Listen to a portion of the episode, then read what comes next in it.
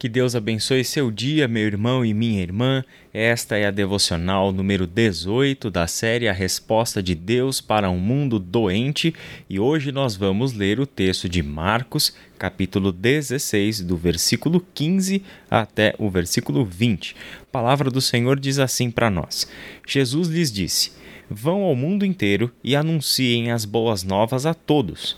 Quem crer e for batizado será salvo, mas quem se recusar a crer será condenado. Os seguintes sinais acompanharão aqueles que crerem. Em meu nome expulsarão demônios, falarão em novas línguas, pegarão em serpentes sem correr perigo, se beberem algo venenoso não lhes fará mal, e colocarão as mãos sobre os enfermos e eles serão curados. Quando o Senhor Jesus acabou de falar com eles, foi levado para o céu e sentou-se à direita de Deus. Os discípulos foram a toda a parte e anunciavam a mensagem, e o Senhor cooperava com eles, confirmando-a com muitos sinais.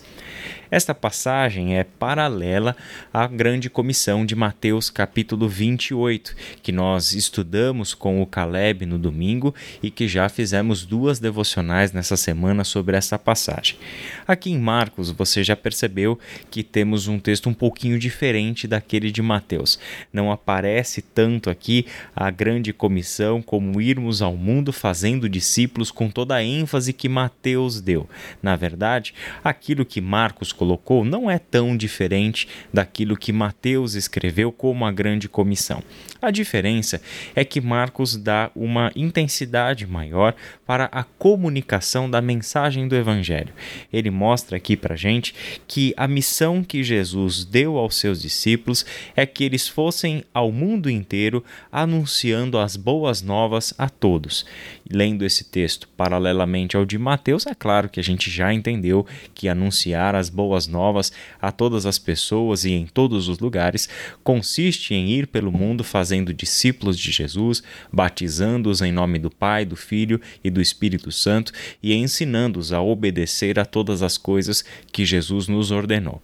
Aqui, no entanto, a ênfase está na comunicação, na mensagem do Evangelho, as boas novas do reino de Deus que precisa ser anunciada para este mundo que está sob a condenação de Deus. Quando nós vamos para este mundo, nós precisamos sempre lembrar que, como nós lemos lá em João capítulo 3, versículos 16 e 17, o mundo já está debaixo de uma condenação. O mundo já está separado de Deus por causa do pecado.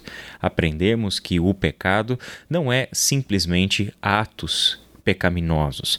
Pecado tem a ver com a nossa condição existencial. Estamos separados de Deus desde o momento em que a humanidade se rebelou contra Deus, conforme lemos em Gênesis capítulo 3.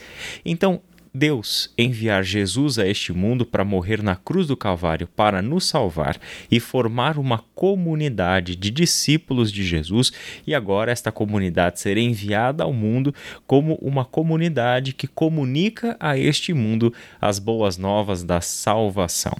Nisso que consiste a grande tarefa da Igreja de Cristo e a concretização do grande plano de Deus, de levar a este mundo uma mensagem que tira deste mundo a condenação eterna, que os tira do rumo de morte que este mundo trilha tira estas pessoas do caminho da destruição e as recoloca no plano original de Deus, que é a comunhão com Deus a mensagem das boas novas que nós, como comunidade dos discípulos de Jesus, temos a anunciar para este mundo é a mensagem da reconciliação, conforme o apóstolo Paulo escreveu muito bem lá em 2 Coríntios capítulo 5, do versículo 16 ao versículo 21. Então, aqui em Marcos 16, nós temos essa ênfase dada à mensagem, à comunicação dessa mensagem.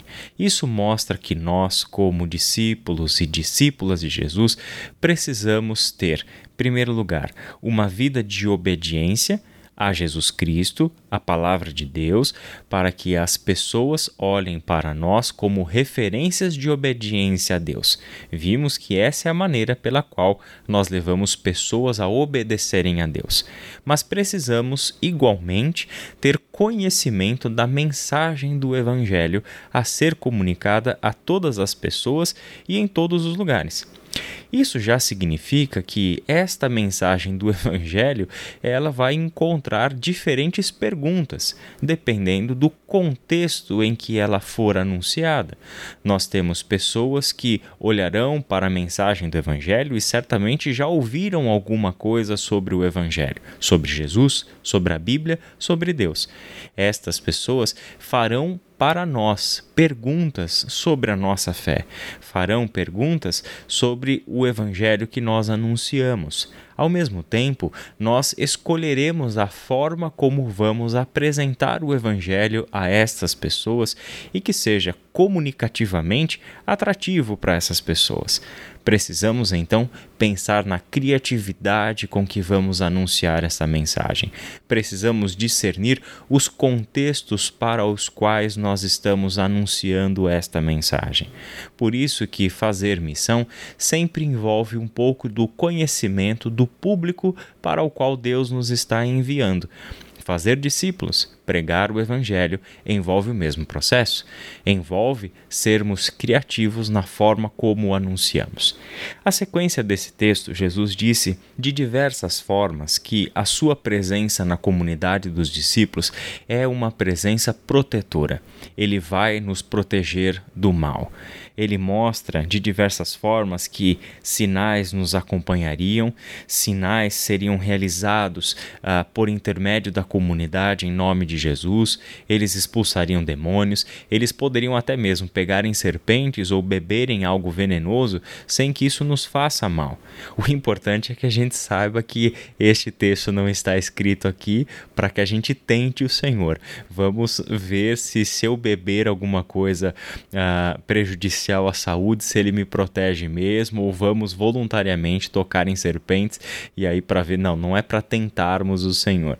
Na verdade, essa história, por exemplo, de pegar em serpentes ou ser picado por uma víbora e não termos a nossa vida ceifada, foi uma experiência que o apóstolo Paulo teve lá no finalzinho do capítulo de Atos, quando ele está em viagem de navio até Roma e acontece um naufrágio e eles vão lá parar na ilha de Malta. Então ele vai ser picado por uma víbora e sobrevive àquela picada. Então temos aqui um exemplo: olha, ele estava sendo protegido pelo Senhor, evidentemente. Né? Então temos essa, essa confiança que, que essa presença de Jesus no nosso meio é uma presença protetora. Por quê? Porque estamos indo em nome dele. É Ele quem nos protege, é Ele quem vai adiante, é Ele quem cuida de nós e podemos colocar a nossa segurança nas mãos do Cristo. Isso, gente, é muito importante para nós. Sabermos que estamos seguros em Cristo Jesus. Fazemos o que precisamos fazer para tomar alguns cuidados, mas sabemos que a nossa vida pertence ao Senhor. Essa é uma certeza que nós precisamos ter. Não nos isenta de sermos cuidadosos e zelosos com a a nossa vida, mas sempre precisamos lembrar que quem de fato cuida de nós é o Senhor, na medida em que nós estamos vivendo neste mundo fazendo o que discípulos fazem, pregando as boas novas do reino de Deus e fazendo novos discípulos. Por isso mesmo, o texto termina com este relatório. Os discípulos de fato foram por todas as partes, anunciavam a mensagem e era o Senhor que cumpria aquilo que tinha prometido. Cooperava com eles, realizando muitos sinais por intermédio da jornada dos discípulos. Como é bom sabermos que esta missão é missão compartilhada. Jesus não nos deu uma missão e foi embora. Jesus compartilhou conosco a sua missão e compartilhou porque continua com a gente. Sempre que nós pregamos o evangelho para alguém, lembre-se disso. Jesus está ali.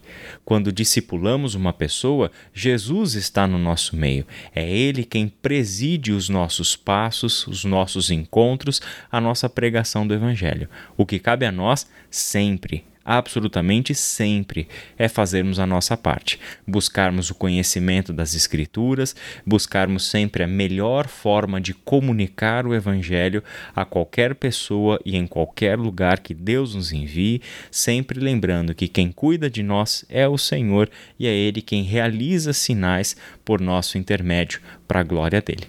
Que Deus te abençoe e até o nosso próximo encontro.